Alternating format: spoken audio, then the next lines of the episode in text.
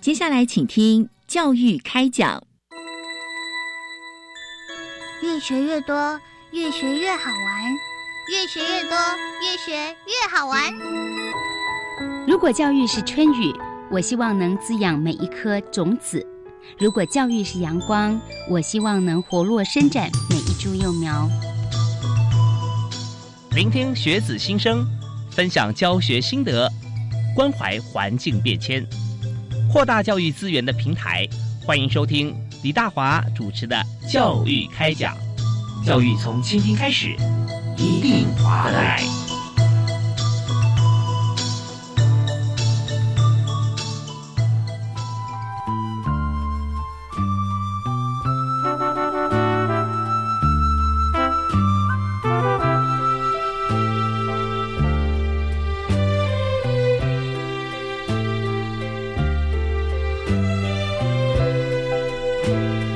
位亲爱的听众朋友，大家好！非常欢迎您锁定国立教育广播电台，收听教育开讲节目，我是主持人李大华。我们在今天谈的这个教育话题啊，非常重要，也就是我们如何在台湾哈立足台湾，放眼天下，做好国际交流。不管是国外学生进来，还是我们的同学过去啊，那这都是我们现在啊，而且长久以来哈，跟未来我们都要做的事情。所以在今天呢，我们特别邀请教育部国际及两岸。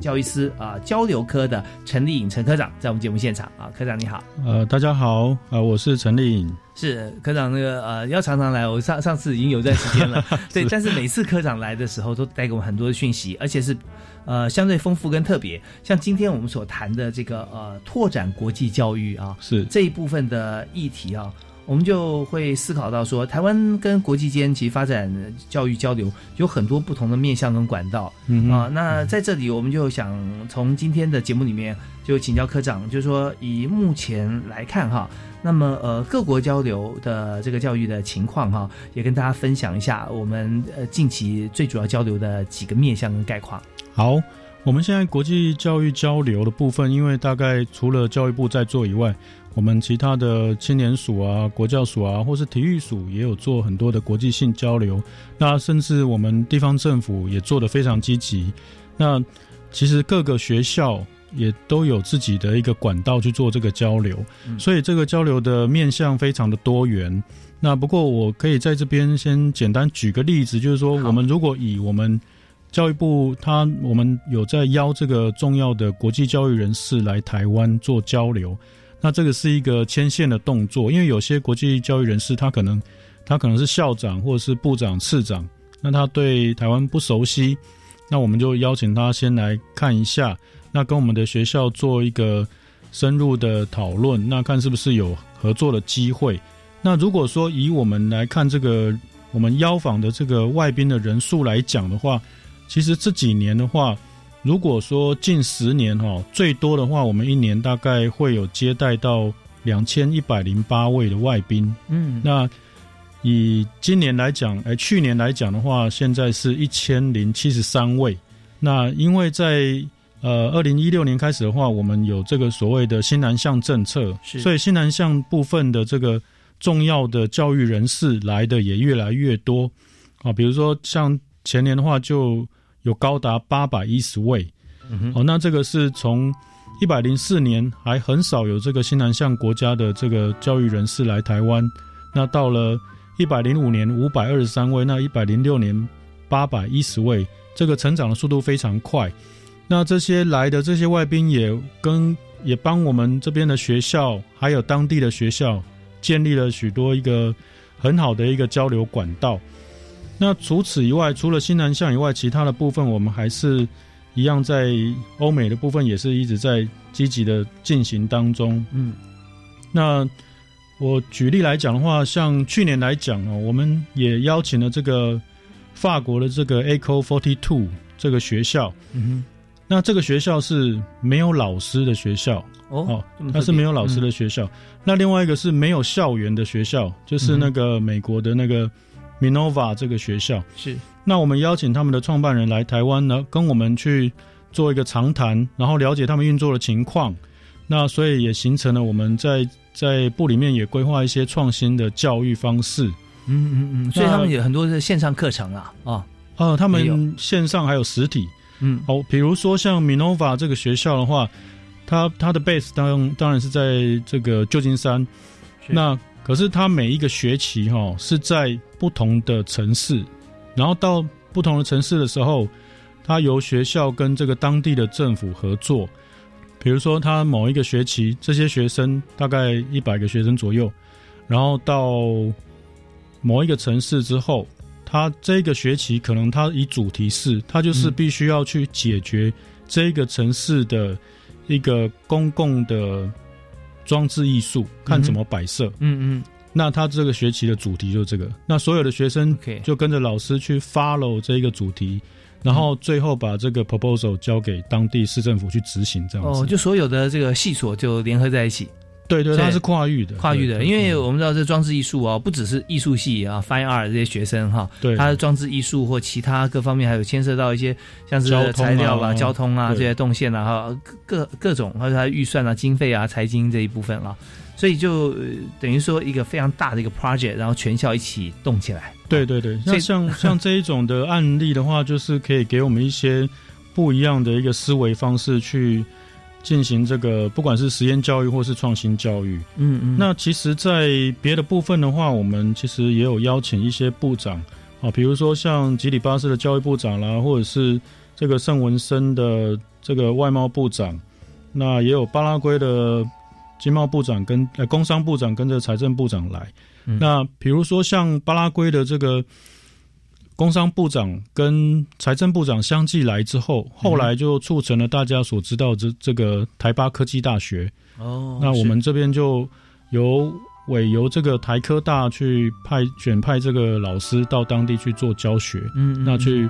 帮助当地的一些科技教育跟技职教育。嗯，对，OK，所以在交流方面哈，其实呃重在双向，而且只要有起头，那后续的铺陈哈，其实都是可以越做越多，呃，越做越深入啊。对对对，所以台科大跟这个巴圭的大学哈，就做了一个很好的一个示范。OK，那我这边可以再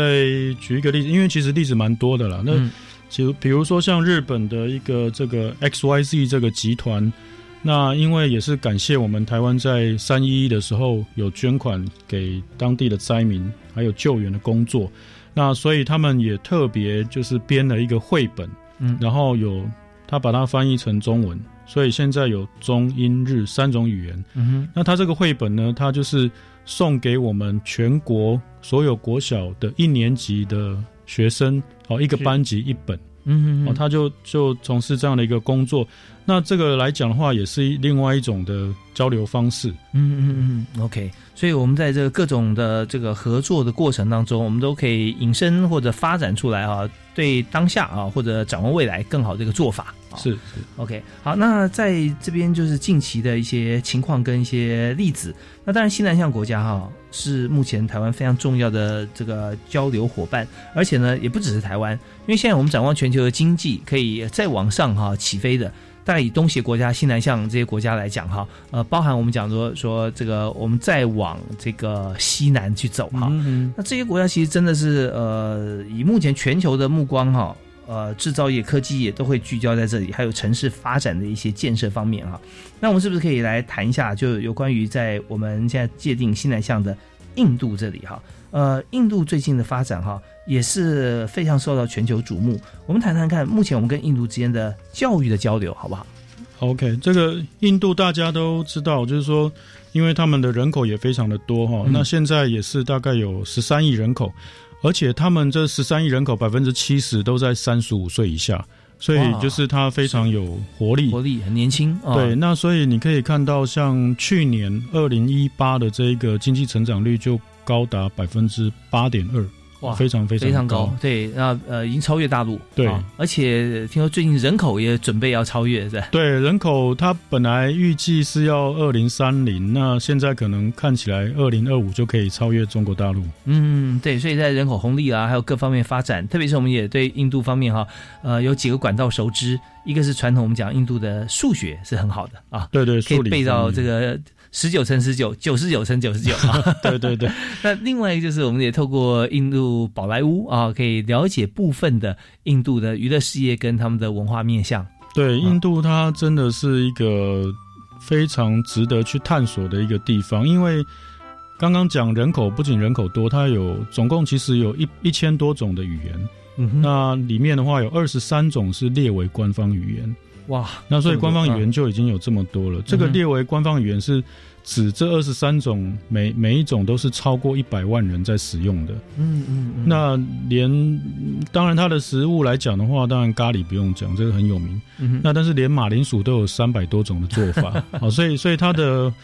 文化上面的话，真的是非常非常的多元。嗯嗯，那但是它有一点，就是说，它虽然是由不同的种族它所组成的，他们也是认为自己是熔炉，可是它这个文化大熔炉跟美国的熔炉是有一点点不太一样的区别。因为美国大熔炉对印度人来讲的话，他们觉得他所谓的大熔炉是每个人去就是变成 standard，就是变成啊、吃汉堡啊，就是全部都是统一的一个样子。那但是在印度的大熔炉是，你原本这一个民族是什么样子，你就做自己，嗯，他不会去强迫一定要统一成什么样子。嗯嗯嗯，这个是他们在文化里面一个非常重要的一个元素。那也是因为这个的复杂性，那所以在我们做交流的时候，就是会每次的交流都会遇到一些非常陌生的事情，哦，有很很多的话嗯我们都不知道，那每次遇到才会知道。那其实大家也可能都了解，就是说，比如说像印度人在讲话的时候，他在肯定你的时候，他是一直摇摇头对。对啊，越摇越越 大的话越同意。那这个话跟我们就是呃完全相反。对对，我在我在美国念书的时候，有一印度同学也是，刚沟通的时候发觉说，他那时候没有讲话，但是他就是摇头。我说，哎我讲的话难道没有道理吗？他摇摇的很厉害，意思其他肯定你。那对对对，对很有意思啊。那那刚刚讲到，就是我们台湾跟印度这边的一个教育哈，嗯教育方面的话，其实我们是在民国九十九年一月的时候哈，我们才正式在新德里设置这个一个文化组，那后来改名为教育组。嗯哼，那接着在同年的三月，其实我们也跟对方的印度大学协会也第一次签了一个合作的备忘录。是那而且在一百年五月的时候，我们也安排我们的前教育部长有出访到印度，那也见了他们的部长。那其实在这过去这几年来，哈，尤其是在二零一一年，哈，就是嗯民国一百年的时候，我们就开始补助这个清华大学，那有策略性的去设置这个印度的台湾华语教育中心。是那所以我们到现在，我们设置了七个中心在那边。嗯那这七个中心的话，我们有派这个华师在那边教授华语。那之后我们在新南向政策之后的话，当然就推出了更多的这个计划哈，包括一些短期的蹲点啊，还有台湾联结计划，哦，台湾研究讲座计划，或是区域经贸文化跟产学资源中心等等等等，这个非常多的计划在进行。那我们在去年也第一次开了这个台湾印度的大学校长论坛，嗯那所以让台湾在印度的能见度越来越多。嗯那所以你可以看到，其实印度的学生他的成长呈现大概百分之十五的成长，嗯每个年度。那所以像在一百零六学年度，现在统计是到一百零六学年度，那有一千五百三十二位的印度学生来台湾，而且这一千多个学生跟其他国家不一样，是这个百分之九十都是念硕士跟博士。嗯哦，所以这个是跟其他国家比较不一样的地方。那所以我们也是预期说，将来印度学生能够来台湾的这个人数也会在渐渐的成长。是我们知道印度的人口啊，刚才科长跟我们提到说有这个十十三亿哈，十三亿多，那里面有一百多种语言哈，我们就想说少数民族可能也可以上千万啊，对对，因为他们人口实在是太多啊。那有刚刚提到说，我们现在跟印度之间的交流，那呃，当然，如果说我们以这个印度的大学协会哈，我们刚刚是吧，有有一个协会来讲，大学协会。那我们是不是可以了解到说，像印度，它势必它大学数很多吧？哦，它嗯大概有多少所大学，我们可能很难去把它完全统计出来。嗯但是以台湾可以到印度去的学校啊，其实这边我们也有几所学校，其实是呃对应的，是我们可以也可以建议大家呃往这方面去发展的嘛啊。对我们像台湾的话，当然因为清大，我们早期就就是请清大来协助，那所以以清大百分之现在目前百分之八十的学生都是来清大，嗯哼，那所以以清大为主，那当然交大也越来越多。那其他的学校，我们最近也有很多学校开始对印度有兴趣，所以我们将来也是鼓励，希望鼓励各个学校，就是对于印度，不管是短期的交流或是长期的交流，我们都希望能够鼓励更多的学校跟他们接触。嗯那其实像我们在做这个校对校的交流，哈，哼，嗯我们其实有一个线索，一个 clue 可以去去看的，就是说，以印度来讲，他们的教育，他们没有所谓的教育部，他们叫做人力资源发展部，这么务实啊，对，直接他人力资源发展部，他就直接把那个呃就是劳动教育合在一起。对，所以它是一啊个很庞大的一个部会。嗯嗯那这个部会的话，它当然也都会有一直推出一些计划。嗯，那我举一个例子哈，比如说他们有一个叫做 Spark 计划 （S P A R C） 这一个计划，是那这个计划的话，它是要鼓励他们的大学跟国外的大学做国际的交流。嗯哼哼，他希望透过这个国际交流，去提升他们印度大学在国际上的排名。是那所以他计划擦出火花。对，他是希望说，他们要求国内，他们国内哈、排名一百名的学校，那当然有些评分是一样的，所以这个一百名的学校总共有两百五十四所大学。嗯那这两百五十四所大学，它允许它这两百五十四所大学去申请跟国外的学校哈，在 QS 排名哈，在全球前五百名的，或者是你有某一个科系在前两百名以内的，那你都可以找这个学校当一个合作伙伴，然后跟印度人力资源发展部申请经费。嗯嗯嗯那所以我们国内的话，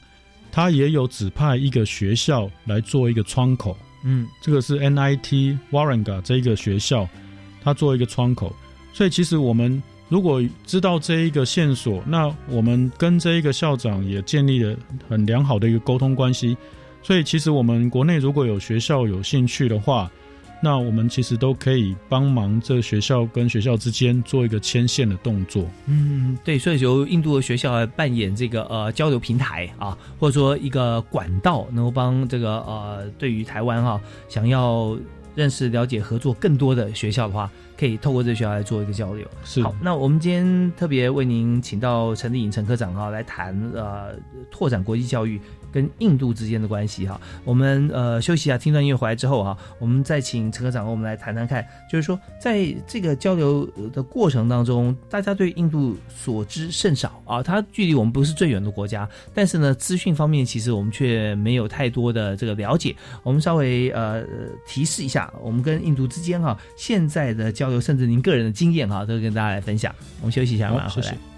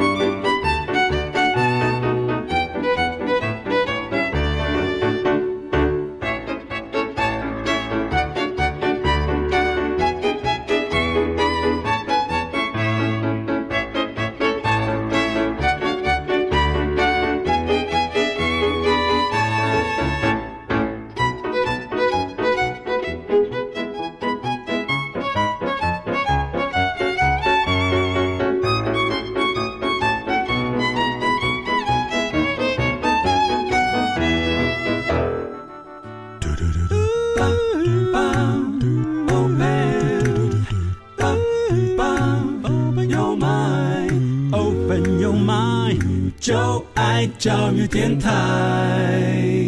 嘟嘟嘟嘟，咻比嘟爆。您所收听的节目是每个星期一跟星期二晚上七点零五到八点为您播出的教育开讲。那今天大华为您邀请的特别来宾是我们节目的好朋友啊，那也是大华的好朋友，教育部呃国际及两岸教育司的陈立颖陈科长啊。大家好，是科长好。那呃，刚才我们提到说，在印度方面哈，对台湾来讲，真的印度相对陌生很多哈，跟欧洲很多学校或尤其美国、日本比起来。对可是现在呢，印度在国际间哈也是有非常大的亮点啊。对，呃，那我们跟他们合作的时候啊，我们总是想多了解一些。那特别我想说，哎，谁可以现身说法？就哎，你就可以，对，陈科长就可以，因为他在印度啊，他有有的到当地去哈，所以有一些相关的经验可以跟大家来做一些分享。啊、谢谢。但是我我我其实我的经验是蛮浅薄的啦，因为有很多的前辈他们在那边都生根很久。嗯那不过我们可以就就是我们去过的经验大概分享一下，就是说我们也许我们在国内所看到的一些新闻，通常是负面的，因为它才可以吸引人家的注意。嗯，那其实像印度来讲的话，因为它太大了。是那如果说我们，我举个例子，比如说像呃，在南部的中间有一个海德拉巴 （Hyderabad） 这个城市，那这个城市的所在的这个 Teralanga 这个州是被称为创新之州。创新之州对，中它就是把它这个州里面，尤其是海德拉巴这个城市，它这个城市很特别。印度大部分都是印度教，嗯可是这个城市大部分是伊斯兰教，所以是蛮哦蛮特别的一个城市。是呃因为宗教的议题在在这个西亚、啊中亚、西亚、亚洲地区或者呃欧亚之间，都会这个变成是一种超越种族啊，一个大家会凝聚力量甚至对抗的一个状况。对，那么在印度来讲，印度的佛教现在几乎已经已经没有了，对不对啊？嗯全是印度教。那印度教跟这个伊斯兰教之间，呃，可以和平共存吗？可以啊，我跟就是尤其是在这个城市是蛮特别的，因为它的清真寺还蛮多的。哦对，所以这个这个就可以看得到说，印度它其实对各种文化的包容性是蛮大的。嗯嗯嗯，对，因为佛教它还是有，那而且我们其实国内有许多的这个旅行团，它是以这个佛教朝圣的一个方式去过去那边。那我刚刚提到这个像海德拉巴的话，这个城市的话，他们就叫做所谓的 Startup State，就是创新之州。那这个创新之州的话，像我们上一次有去拜会这个州的科技部的次长，嗯，那他就提到他们为什么可以在这么短的两年内，哈，嗯。呃，包括了 Google、Amazon、Microsoft 跟 Uber 哈、嗯哼。还有这个 Facebook 跟 Qualcomm 哦，都、嗯 Apple 都都进去里面了，惠普也进去。哦，那而且我们去的时候可以看到，其实全世界最大的 IKEA 刚好呃去年八月在那边开幕，嗯哼，它的大小大概从我们可以想一下，从呃台北火车站从中山北路哈、嗯，一直到北门这样子，这么大的一个 全部都是 IKEA，这么大，对，非常非常大。嗯哼那他是好几个足说他们球场啊，对他他说他们我们因为我们很好奇说，哎，你怎么可以发展这么快？嗯，那我们常常讲 incredible India，所以这个其实他所讲的也让我们觉得 incredible。OK，那这么这么神奇哈的一个情形哈，呃，还有哪些例子？我们听一段音乐回来之后哈，我们下半段节目开始啊，我们再请呃今天在我们节目现场的教育部国际司陈立颖科长跟我们好好再深谈一下，好，谢谢。谢谢。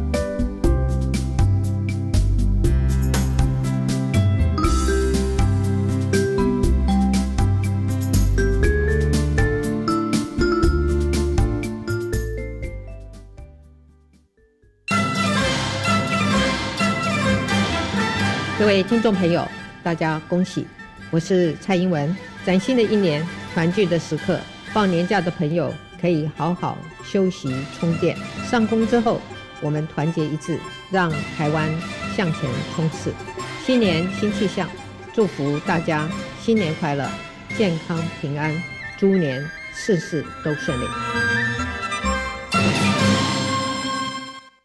哇，炸鸡可乐咸酥鸡，同学，你常常这样吃都没有蔬菜，很不健康哎。有什么办法？我又没像你这么好，住家里。No，我也常外食啊，不过我还是能吃到足量蔬菜，因为我都参考教育部制作的《如何吃足量蔬菜教学手册》，才会吃得健康又营养。从教育部学校卫生资讯网下载大专校院推动摄取足量蔬菜教学资源参考手册，让你外食没烦恼，健康饮食每一天。以上广告由教育部提供。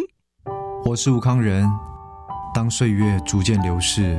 当家人逐渐离去，晚年的孤寂是长辈心中最沉重的牵绊。伊甸基金会邀请您响应老人照顾服务计划，用爱陪伴独居长辈，一起成为老来伴。支持专线零八零零零二五八八五，或上网搜寻伊甸老人照顾服务。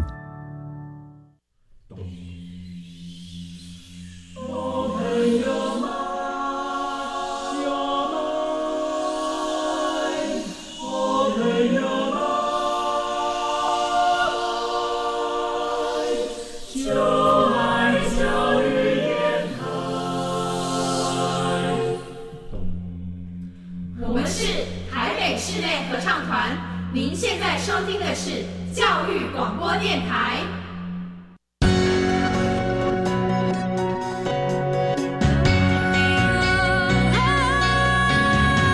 Open your mind，就爱教育电台。非常欢迎您继续锁定国立教育广播电台。那么今天为您播出的教育开讲节目啊，是在每个星期跟星期二晚上七点到八点为您来做报道跟播出。那在我们节目现场，我们特别邀请谈这个国际交流，我们邀请教育部国际及两岸教育司的陈立颖科长哈，在现场。是大家好。是，刚刚陈科长我们为我们提到说，在印度方面的交流啊，印度现在很多的发展让大家觉得呃非常亮眼。那事实上，印度在过去其实这二三十年间，在亚洲地区、新加坡、香港等地哈，那包含在这个英国啊、欧洲以及在美国哈，都有很多的印度人才啊进驻。对啊，那我们现在呃就谈到说，印度哈、有哪些地方啊是陈科长他所见所闻跟大家分享。刚提到的一个创新之州啊，嗯创新之州里面它的呃宗教呢是伊斯兰教，很多清真寺，但更重要一个重点是，所有国际间我们现在看到在呃 Silicon Valley 在戏谷里面的大厂啊，像是呃刚提到 Facebook 嘛，对不对？啊、嗯 Google 啦啊呃等等，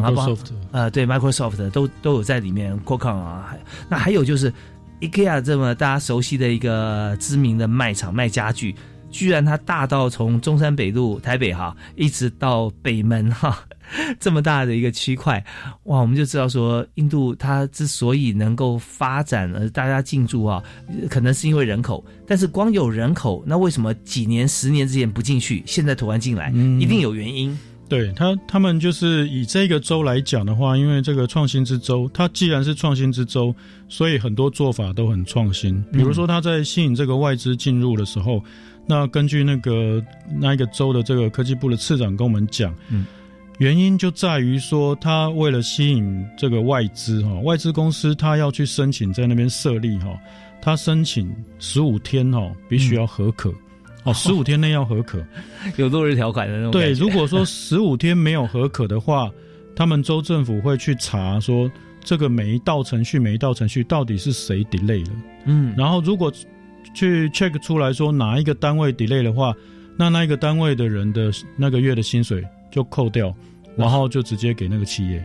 所以这个是必须有这个有这个有一点惩罚性的这个效果。那所以这个对我们来讲也觉得非常 incredible，因为这个 在一般民主法治国家也很难这样做。嗯嗯，那但是印度它又是最大的民主国家，哦全世界人口最多的民主国家是。对，所以所以这个导致没有人示威抗议，因为因为它的后续所带来的成果成效是让大家更加肯定嘛。对，所以你其实到海德拉巴，你看到的大概可以就是像啊我们竹科这样子，你可以看到很多的建筑跟我们竹科很类似。嗯嗯嗯。那但是你看到它就是挂 Qualcomm 啊、Microsoft，嗯嗯嗯，它都是一些大厂，它就真的进来了，所以它其实还是有它的效果在。OK，所以用对方法是很重要。你说他是不是有点法家的精神哈？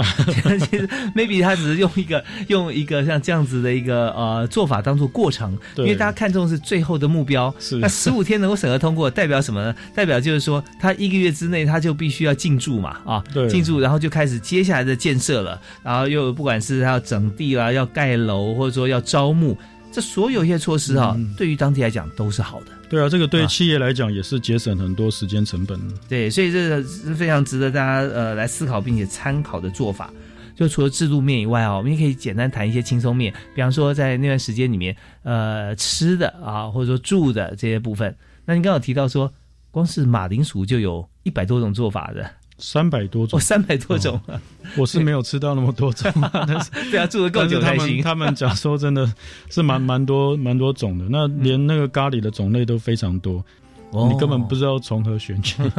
这也是最大的民主国家哈，然后种族又这么多，对，光是语言就也是上百种。啊。对对对，对，那么他们官方语言说有十几种啊，是吧？二十三种。二十三种官方语言。对那主要会不会是以英文为主呢？啊，英语是官方语言，对，英语官方语言。对，他们啊在上课的话也是用英语。对。那如果说英语当官方语言，然后又有其他二十二种官方语言，那怎么样去去取舍呢？它所谓的官方语言，就是它使用的人口已经超过一百万的，嗯，就被被列入。哦，那但是通用的话，当然是以英语。嗯，嗯因为我其实曾经在在国内的话，我们也有访访问一些印度的学生。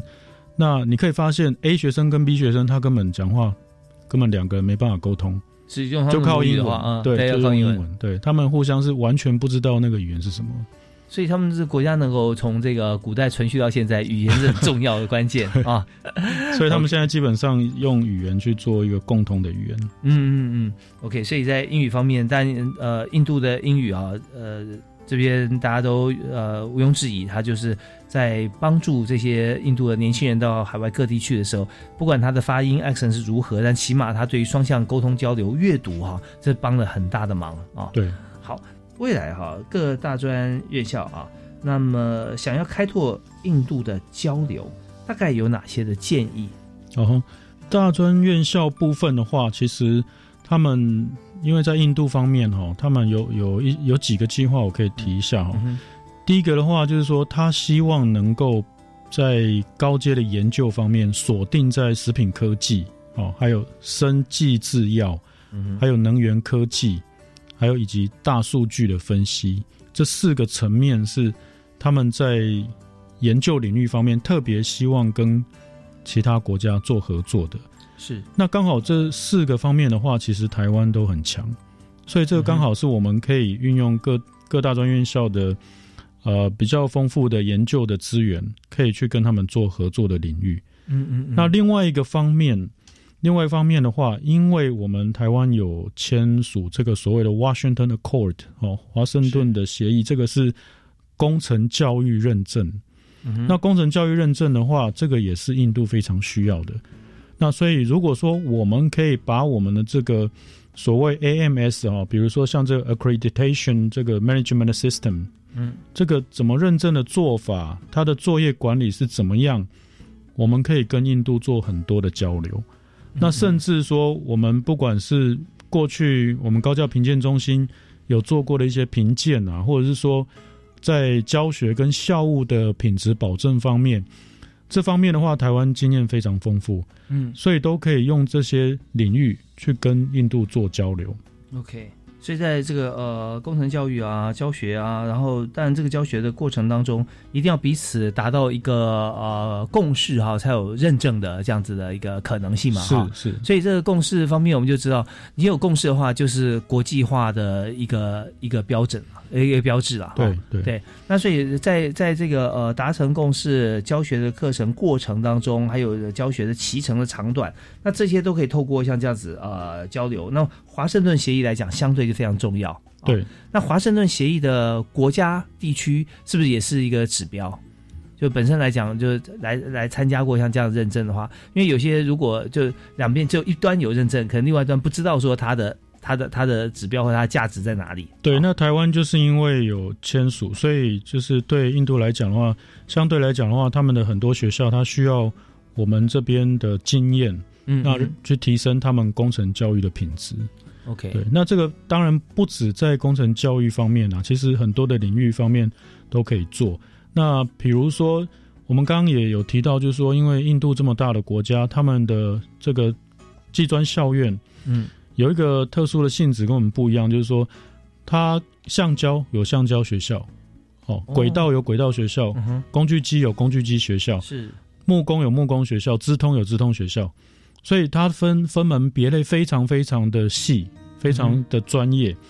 那所以它在同样在这个人力资源发展部有一个计划，它这是印度文，但但是它的缩写是 PMKVY。那这个计划里面，它要训练印度要有一百万个工程师。哦，那这一百万个工程师，这个培训的机构是他们这个技职教育协会所属的五千所的学院。那如果说我们的学校技专校院如果对这个觉得诶非常有潜力的话，那我们其实也有一些强项可以跟他们合作。哦，比如说我们在农业方面，或者是在工具机方面，哦，特别是工具机方面，我觉得我们是非常有机会的，嗯因为他们现在对于这个 CNC 这些通常在在使用上面，他需要有专业人才去做培训，让他培训说知道这个学生要要学会怎么使用，那企业界才有办法去接受这个学生到工厂去工作。嗯哼，那像类似这样的东西的话，我们都很有机会可以去跟他们做合作，而且是刚好是 match 到他们的需求。是。刚才我们讲述这段呃过程哈，就是教育部国际司交流科的陈丽颖陈科长。那陈陈科长刚才有特别提到哈，百万雄师、百万工程师哈这件事情。那要培养百万名的工程师，但他有一个前提是说，他有五千所的学校，他都可以培养，是不是？对他这个是就是由这五千所学校来共同来支持这个计划。是，那所以等于说这五千所学校的话，就是我们将来可以去合作的对象。嗯哼，那当然，它这个有分门别类，那我们就看我们的学校在哪一个领域是比较强的，嗯那我们再去找相对应的学校。是，所以在这边呢，呃，如果以量体来讲的话，当然这学校有大有小，或者说它系一所哈，它也不一定。但是如果就数字来讲，那每一所在两百人啊，那五千所就一百万 啊。那当然用用这个这个方式，他们去做这个计划比较好做了啊。那呃，我们也思考到说，呃，定出来啊是人力资源发展部，那就相对于在呃台湾啊中华民国行政院的劳动部。可是刚才呃科长特别有提到一点，就是说他们有人力资源发展部呢，呃是包含劳动部跟教育部在里面，因为他们没有教育部啊。那么在这样子一个前提底下哈、我们就发现说他所设的像像是橡胶学校。呃，工具机学校或者是这个呃木工学校等等，它是专项的学校，它就可以怎么样？就是说，针对现在人才的缺口，然后就要求或者说希望这些学校培育出来，呃，明下年度甚至这个呃几年后啊，或者说呃我们马上今年毕业，你是不是可以多增加一些双主修的人？因为这边真是缺才啊。那这样的话，人才出来的时候，他还保证会有工作可以做。那这就是整个一条龙来来进行。那稍后啊，我们听一段音乐哈，我想回来再请教科长，就是就说，呃，那这样子做我们的观察哈，就是他在务实面上来讲，提供这个呃人才的资源到市场啊，他是可以这样做的。那对于说学校学术研究这个部分啊，因为他们并没有像我们有教育部这样子规范啊，呃做的学术研究这么好，那他们的呃这一部分啊，有没有说大概是怎么样来进行，或者说他们是排二体是排在比较后面一点的？呃，就我们的观察了解，可以我们一起来探讨啊。休息一下，马上回来。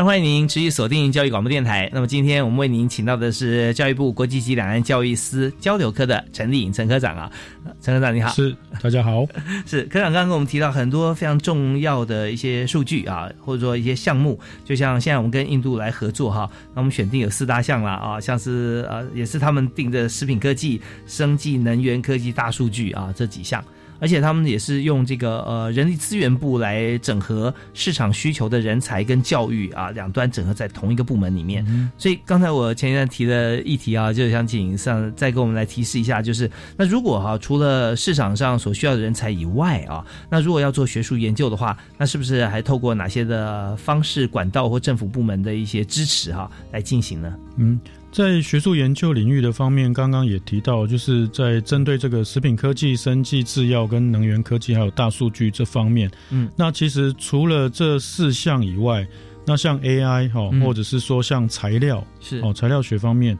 哦，或者是机器人，那甚至农业方面的话，这个都是未来都是他们非常重视的一个项目。嗯。那比如说像农业的话，呃，我们部里面过去也支持这个中心大学哈、嗯，有从事一些合作的跟交流的机会。那所以我们大家都知道，因为印度的茶也很有名，啊红茶很有名。对，那所以、啊对，那我们就邀请了印度的这个阿萨姆红茶的专家来。嗯，那他来以后跟我们这边交流，然后其实他们喝茶的方式跟我们不一样。哦，那他们后来发现，哎、我们大部分是属于绿茶。哦那刚好他说他们那边也也有绿茶，嗯哼。可是绿茶的销售不太好。哦，那我们的中兴大学教授他也有去访问，嗯，那去访问之后喝了，结果就是，哎，觉得哎跟抹茶还蛮像的，所以 哎好像我们口味还蛮合的，等于是嗯。说，在印度他可能对绿茶不是那么喜欢，但是也许他就是我们可以透过双向交流，可以知道说，哎，我们说不定对这个有需求，嗯是他可以或是或是进口他的对日本嗯也有需求，日本对对，那就等于好像大家双方都挖挖到宝一样。台湾有这个台红十八号嘛，是吧？对对对，台湾有这个，也他们也有也有带他们去看，嗯对对，有带他们对，在南投啊，对对这方面对对。那在呃台湾，如果说绿茶方面哈，是讲究高度。啊，刚刚讲的大大云里可能是一个这非常好的一个指标啊，骊山啊这样子，呃，洞顶乌龙。那呃，在印度的茶的产地哈，可能在高山方面就不知道说是不是有这样高山种茶的一个一个一个情形啊。呃，也也是在高山，也是在高山嘛是在高山。而且而且我听这个中心大学的老师讲，其实要去那边一趟还不容易。哦，是，对，相对来说哈，他们的产地哈，呃，在这个产业道路的规划上面，没有台湾上这么样的密集的这个运输网啊对，。那其实这这个刚刚有提到，就是说，除了因为我们刚刚大大致上讲，可能都会感觉啊，都是理工方面的，嗯，哦，但是其实我也建议，就是说各大专院校如果有兴趣的话，也可以朝这个非理工方面的方面去合作哦，是，比如说像他们有所谓的这个 India School of Business，就是印度商学院。商学院，那这个学校当然是比较新，可是它只有研究所。嗯，它走的路线的话，就是它希望能够成为像伦敦商学院这样的一个顶尖的一个商商学院跟 MBA 的一个学校。嗯嗯所以他在合作方面的话，他是跟美国宾州大学的 Wharton School 做学、嗯做这个华顿商学院。顿商学院嗯那还有西北大学的这个 Kellogg School，、嗯他们这两个学校做一个合作。嗯那这个这个学校的话，我们因为也刚好有机会过去，所以进到学校以后，你会以为你进到 Stanford。哦，好，也也许嗯。大家知道，就是说在印度的街上，就是很多可能会有很多垃圾啦，然后嗯很多人在旁边，也许环境感感觉不是很好。哎，可是进到校园内，你会进入进入另外一个世界。是，对这个这个落落差，对嗯。落差非常非常的大。嗯嗯那嗯这诶，从另外一个方面讲呢，这个我自己个人的感觉，我觉得印度人的一个文化，它是把它等于是把人类的这个全光谱，嗯哼，七个颜色全部让你看。哦所有展彩色现全光谱都展现出来。哦，他不会去避讳说啊哪一个不好，哪一个不好。嗯好、那这个这个文化，我觉得是非常有趣的。那回到这个刚刚讲这个商学院的部分的话，其实我们其实有很大的机会可以跟他们这边做合作。嗯那别的领域方面的话，其实像我们台湾现在也非常鼓励年轻人去做 startup 去创业。创业那刚好印度它有有一个计划是他们 Modi 总理他所提出来的，他这个计划叫做 Startup India，Stand Up India。嗯哦，那他就是希望说，透过这个年轻人的创业，然后能够让印度的经济起飞。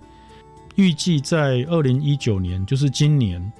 大概新创公司会高达一万一千五百家左右。嗯嗯那这个也是从我们在中部有一个 Telangana 这个州开始。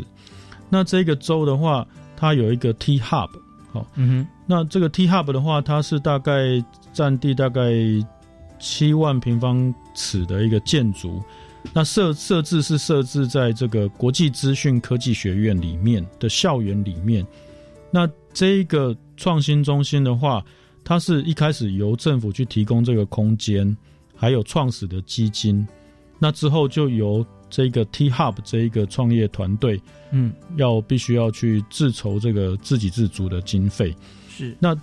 里面的这些呃所谓的 mentor 哦，这些业师，我们有去问他说：“哎，你的薪水多少？”哎，他他跟我说没有薪水。哦啊，我们就吓一跳，哎，这又是一个 incredible，因为没有薪水的话，那你你怎么会愿意在这边？对，那他就说，因为他知道他来这里，他可以接触到世界一级的公司，嗯他们会来这边挖人。嗯哼，那我认识的人就多，网络就多了，所以我将来的机会就大。没错。那所以嗯。我可能在这边，也许一年、两年、三年，嗯那我可能就到那个公司去了。然后就投那这个资自己是的未来自己的啊投资，嗯。对，而且这个是为了印度自己国家的经济发展，嗯哼。所以他愿意做这样的投入。哼，OK，所以就吸引很多他们印度之前在美国、英国或是在欧洲其他国家念书的学生，他就回来，嗯。然后在这个 T Hub 里面去帮助他的更年轻的一代。对，当呃就进入 T Hub 的这个呃里面哈，薪资绝对不是考虑了啊，根本不是说不是第一考虑，是根本不是考虑，因为现在呃有这样子的机会，有多少人都想进来啊，而且有这样子的一个见识视野在这里，就是我们讲说呃呃 same feather fly together 那种对，嗯，是，全部大家都是眼眼睛跟目标都是一致的，所以在这里也不用解释太多，一看哎不错，你们来好啊，就就就开始了。啊，所以这有有这样子的机会，让一般在外界不太了解的人，或者不是印度的朋友，就很难去直去思考到这么 incredible 的事情，对，接二连三呃不断的发生啊。对，那那像刚刚讲这个 T Hub 的话，我就会呃个人就会非常鼓励，比如说像我们台湾有也有很多类似的一个 Startup Center 或者是 Co-work Space 这一个这样的一个机构，嗯我也觉得说，哎，我们的年轻人也可以到印度去 T Hub，可能去一个月或是短期、去跟他们做交流，也许可以蹦出更大的火花出来。哼，哎，有这个机会真的是很难得。对啊，那这样的话要去跟哪个单位去接洽呢？如果当地，我们其实青年署也一直在推动这个 startup 的活动，嗯，那所以将来我们现在正在规划，就是说是不是有我们青年署相关的计划，也可以去支持。那学生透过学校哦，嗯他如果说有这个兴趣，或者是透过目前现有的这个 startup 的 center，嗯他如果有兴趣去做一个短期交流的话，嗯那我们驻印度的这个教育组的话，也可以帮忙做一个牵线。是那我们的年轻朋友就可以到那边去看，那他们那边的印度的年轻朋友也可以来台湾，跟我们这边合作。那可能你一个 team 合作，可能一两个月，哎，大概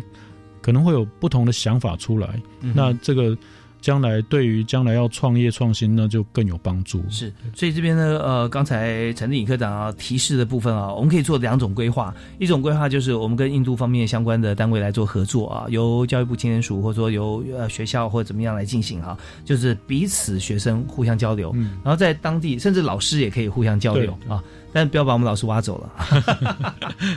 对，这样以后，那我们可以在当地，像学生可以在当地发展，当地学生可以到台湾来看怎么样来 co work。那第二种形态就是。我们可以在自己的这个呃国家里面成立，像这种 T Hub，对不对啊？那也可以像新创公司团队，觉得有这样子的一个大家共享资源的地方，让我们的师生进来，或者说呃出外的学生啊，念完书回来台湾之后。你不管有没有在找工作，你也可以进来投入，也可以把你所见所闻啊，也许在国外有一段短时间的工作，也来教台湾的同学啊。那跟许多新创公司，我们成立一个 league 这样子啊，对，联盟在一起。哎，那我们这种就是在原先印度已经进行的这个方式之上哈，我们在做更好、更适合台湾的。对对啊，那真的是很棒。啊，所以在青年署方面，现在有像 U Star 计划啊，有还有好多种不同的计划，都跟新创有关系。对对啊，看怎么样可以互相结合。对啊，这点我想，呃，跨部门啊都要邀请科长去那个跟大家来 提供一些意见啊，真的是很棒。那我们今天今天节目时间关系，现在已经差不多要啊到了，所以我们最后我们是不是也请这个陈立科长为我们今天印度教育跟印度我们双向合作哈，能够做一个结论？哦。我就在这边，就是谢谢各位听众朋友。那我们大家也都知道，看过这个三个傻瓜嘛，是。那也都知道，那个印度理工学院比哎 IIT 哈，比那个进到 MIT 还要难，是因为它一百三十万个这个考生啊，嗯，要进到二十三所的这个 IIT 里面，大概录取率是零点零点七 percent 啊，那所以非常非常难进去。那我们大概有这一个对于他们理工的认识，那所以我们的交流也是从理工相关的科系开始。那但是我们将来是希望说，哎，除了理工以外，我们更可以去发掘它的文化艺术、舞蹈，哦，或是商管等等，更多的领域都等待我们去发掘。而且，等我们真正去接触到以后，你就会真的发现，真的是 incredible，因为它这个可能有两面的意思，有有。有的人会觉得啊，真的不敢自信是这样子。哎，那另外一方面，哎，真的是不敢自信，会会有这样的事情发生，有好有坏，然后时时会有惊喜。嗯嗯。那我觉得说，年轻朋友的话，如果有这样的一个心情，能够去开拓一个新的地方，去探索新的地方，那对自己的国际视野又是一个一番不同的气象。那以目前来讲的话，因为我们印度的学生在台湾。我们只有一千五百三十二位，那印度其实他去美国留学的学生有十八万人，嗯，好，那所以这个数字上的话，当然相距的很悬殊，是，那所以我们也希望说，透过各个学校，不不管是大专院校或者是中小学，嗯哼，哦，透过每一个层级的学校的一个交流，或者是每一个个人的这个呃国民外交。我们希望能够让台湾在印度被印度人看见，而且重视。那这样的话，他能够了解我们的好，那将来就有更多的机会可以跟我们做交流。那这个是我也在这边也请大家能够。跟我们教育部一起来做这个印度的教育交流，谢谢。是，也非常感谢呃陈典陈科长哈，在今天节目时间里面，我们提了好多个不同的角度跟观点，就是从三百六十度甚至立体的方式来看印度，来看印度跟我们之间可以怎么样来合作交流。其实我们现在场域可以拉得更广。我们知道，刚刚提到印度有十八万的学生到美国去哈，每一年哈。那台湾的话哈，就呃，我们资料大概是每一年就留在当地的台湾学生在两到三万，而且不是他每一年去就已经在啊，刚好在在台湾在在美国学生。那在这边我们就可以从各种不同的思维角度来看，尽量可以用呃便利的方式。呃，彼此像是官方交流、学术的交流啊，民间交流、同学的交流，那这样就可以让整个啊，不只是西南向的政策，而是跟印度之间多元的发展，农产品啦、茶叶啦这些，都可以做出这个呃不同思维的一个联集的思考哈。对，那这方面也要这个仰赖哈，这个教育部更希望这个陈立颖科长可以随时来跟我们来提醒一下，有哪些新的一些做法。我们今天非常感谢立颖科长，谢谢您。好，谢谢，谢谢，感谢大家收听，我是李大华，教育开讲，我们下次再会，拜拜。